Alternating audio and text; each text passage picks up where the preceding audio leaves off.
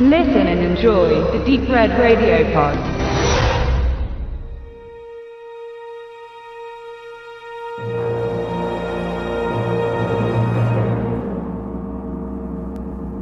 Kommen wir zum Paul Verhoeven-Film Flesh and Blood aus dem Jahr 1985, zu dem wir von der Koch Media die eine ganz neue Veröffentlichung herausgebracht hat zum Film, zwei DVDs bzw. zwei Blu-ray-Fassungen verlosen können.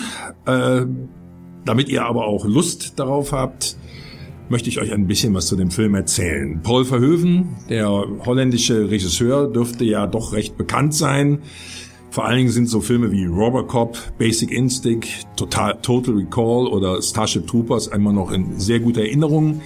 Blood allerdings äh, gehört noch zu seinen früheren Werken. Es war der erste Film, der mit US-amerikanischem Geld entstand, noch so in so einer Art äh, Co-Produktion.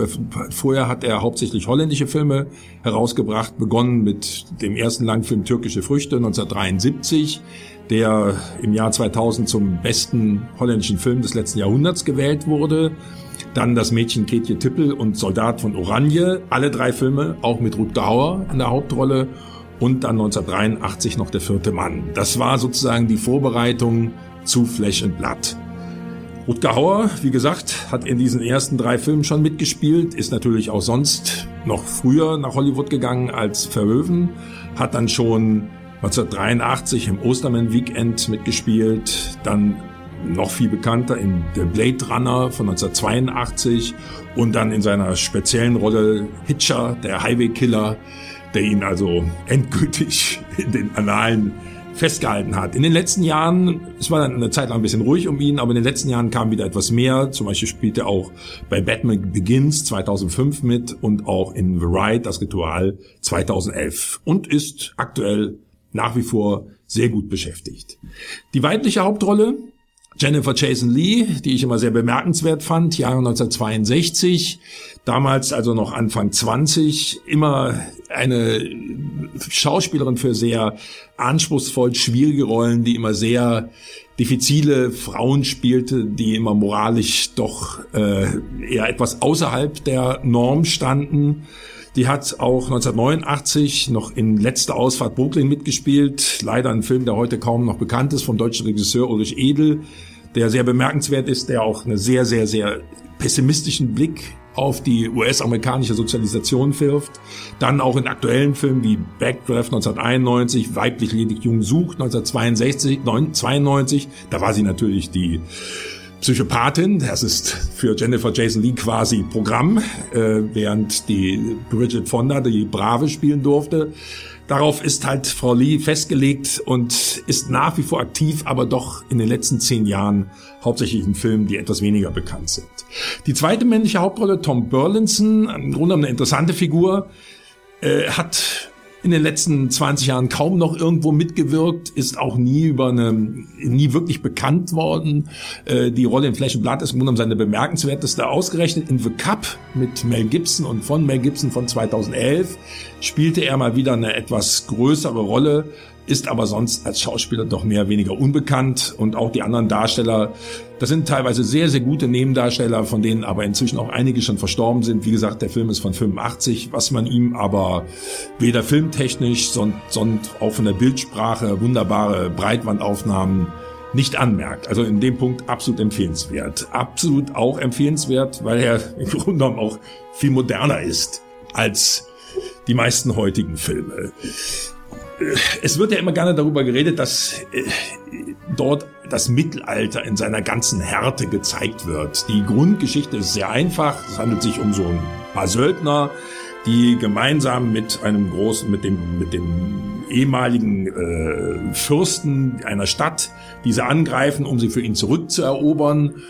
es wird ihnen versprochen, dass sie alles, was sie innerhalb von zwei Tagen plündern, behalten dürfen. Und die gehen natürlich danach, nachdem sie die Stadt befreit haben, auch ordentlich dabei vor. Aber der Chef des Ganzen, der hat es natürlich gar nicht so gemeint, weil er sieht nämlich gerade, wie seine Stadt halb abgebrannt wird und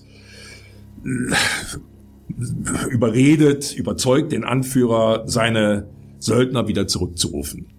Was sie auch machen, natürlich, wie das im Mittelalter war, nicht gerade mit netten Methoden, sondern sie werden natürlich bedroht, sie werden mit dem Tod bedroht, werden quasi festgenommen und sollen abgeführt werden und komplett entrechtet und ohne irgendwelchen Besitz. Das ist natürlich klar, Mittelalter kann man sagen, okay, äh, die gesamte äußere äh, Darstellung, diese Stadtmauern, die Kleidung, das hat schon so ein bisschen was vom Mittelalter. Aber wirklich authentisch will Verhoeven das gar nicht erzählen. Man muss sich nur Burlinson angucken mit seiner wunderbaren 80er Jahre Mittelscheitel, Haarschnitt, Frisur. Da weiß man sofort, dass Mittelalter auch nicht ganz so ernst gemeint ist. Und das ist auch wichtig, wenn man äh, den Film richtig verstehen will. Natürlich geht es hier um eine Rachegeschichte. Die Söldner, die sich sozusagen symbolisch mit dem heiligen St. Martin, den sie irgendwo ausgraben, sozusagen äh, immer mit einem bigotten Kardinal, wie er sich nennt, der sie also religiös anfeuert, dann wehren und dann die äh, Verlobte äh, des Sohnes des der Stadtbesitzers, also von dem Tom Burlinson gespielt, äh, kidnappen und in einem anderen Schloss, wo sie Leute natürlich erstmal alle umbringen, sich dann festsetzen. Das hat schon, das ist eine grobe Geschichte. Es ist einfach nur eine grobe Geschichte aus Rache gegen Rache. Und man sollte auch nie vergessen, der Grund für das Ganze liegt schließlich an sich und allein darin, dass den Söldnern im Grunde genommen ihr Lohn wieder genommen wurde. Das Versprechen, was am Anfang versprochen wurde, wird nicht gehalten. Und darin liegt im Grunde genommen die Basis des ganzen Films.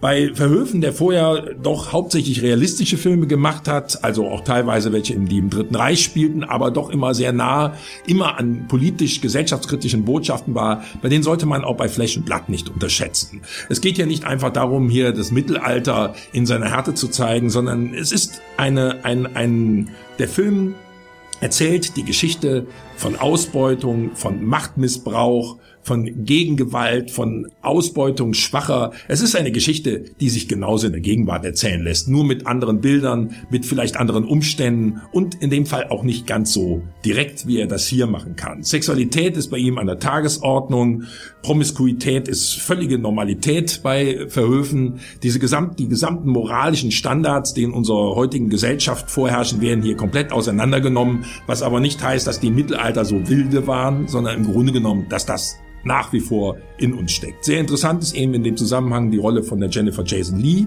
die entführt wird und die mit Rutger Hauer von ihm erst vergewaltigt wird, dann mit ihm Liebesverhältnis anfängt, aber es immer so eine Mischung ist aus, dass sie damit natürlich auch seine Macht nutzt, die wie sie ja wieder vor anderen schützt, gleichzeitig dem ihrem Verlobten, äh, aber trotzdem signalisiert, dass sie ihn auch liebt, damit er sie wieder befreit. Und aus dieser aus diesem Zwiespalt befreit der Verhöfen seine, den Zuschauer nicht. Er lässt es offen. Er lässt es bis zum Schluss offen, wer dort wie mit wem irgendwie was zu tun hat und gibt auch keine eindeutigen Antworten. Für mich ist Flächenblatt, der sich über zwei Stunden rhythmisch sehr gut hinzieht, der viele ruhige Situationen hat, sehr viel Gewalt auch immer wieder zeigt, aber vor allen Dingen diesen Dreck, diese Direktheit, dieses, diesen Egoismus, der in uns Menschen steckt und der in dieser Grobheit auch gleichzeitig wieder Attraktivität zeigt.